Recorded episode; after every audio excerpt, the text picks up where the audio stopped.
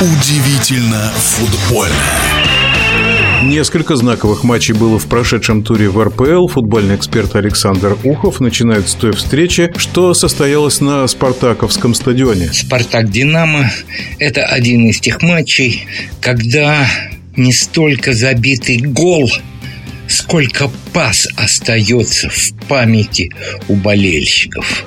Счет вы знаете, Спартак победил 1-0. Гол забил Банган. Да, вот такое у него французское ударение в фамилии, но даже не гол, а вот пас Соболева из трудного положения на форварда был настолько идеальным по исполнению, что именно этот пас решил судьбу матча. Впрочем, давайте отметим и двух вратарей спартаковских. В первом тайме Селихова, который получил небольшую травму, его заменил Максименко.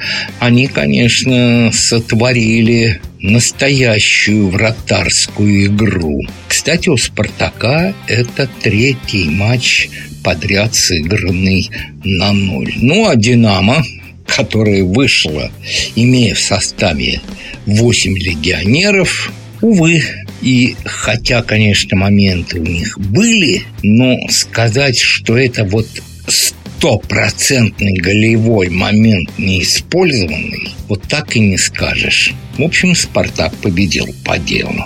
О матче лидера нынешнего отрезка чемпионата. Кстати, солидный уже отрыв глядя на турнирную таблицу после девяти туров на три очка обгоняют краснодарцы самарские крылья и на четыре очка чемпиона в потенциале «Зенит». Ну, хотелось бы отметить, что краснодарское лидерство в девяти матчах всего три пропущенных мяча. То есть Ивич идет как раз от того, от чего учат в тренерской школе. С этого начинают. Главное построить защиту, игру в обороне, потом все остальное. Если не пропустил, значит не проиграл. И вот три пропущенных мяча Краснодаром в девяти матчах и ЦСКА Ростов в этом туре ничья 3-3. И посмотрите, где находится ЦСКА в турнирной таблице и где Ростов. Прямо скажем, до лидеров им далековато.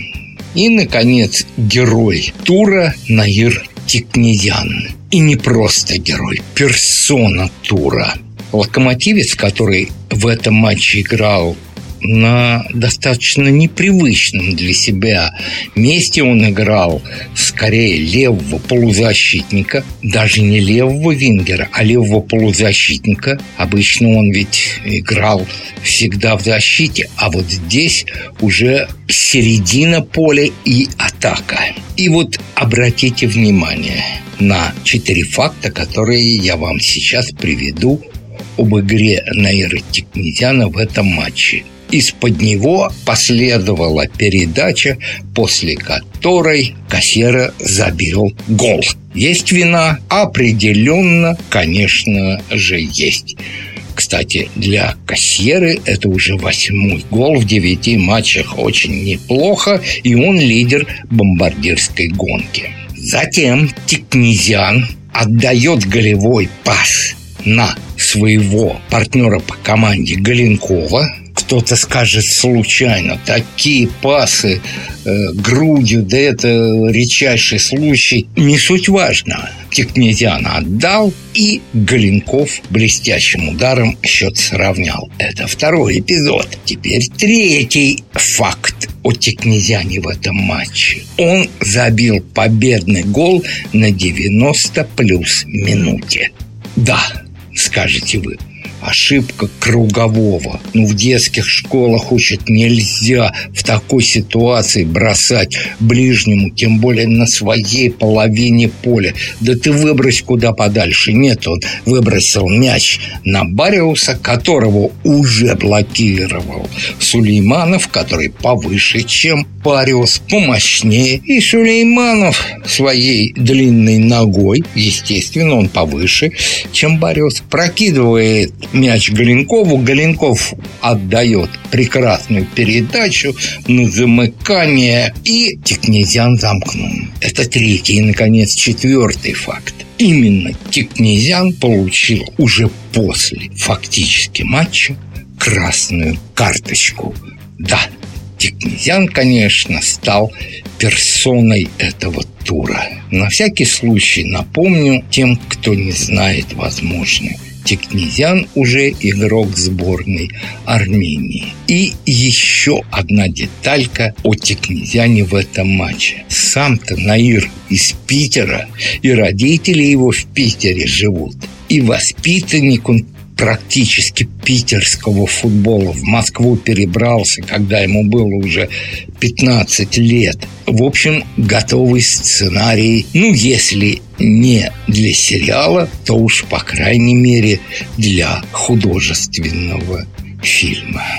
И о Дзюбе. Некрасиво э, Дзюба себя повел в эпизоде после матча, когда у него брали интервью на вопрос о Симаке, помирились ли они с Сергеем. Дзюба ответил, а кто это такой? Некрасиво.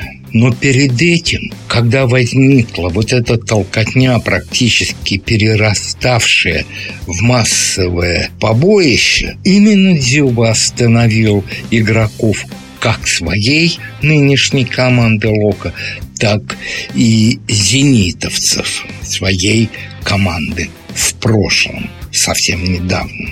В общем, Дзюба, наверное, для нашего футбола персона медиа, если не номер один, то уж в тройке будет точно. В нашем эфире был вице-президент Федерации спортивных журналистов России Александр Ухов.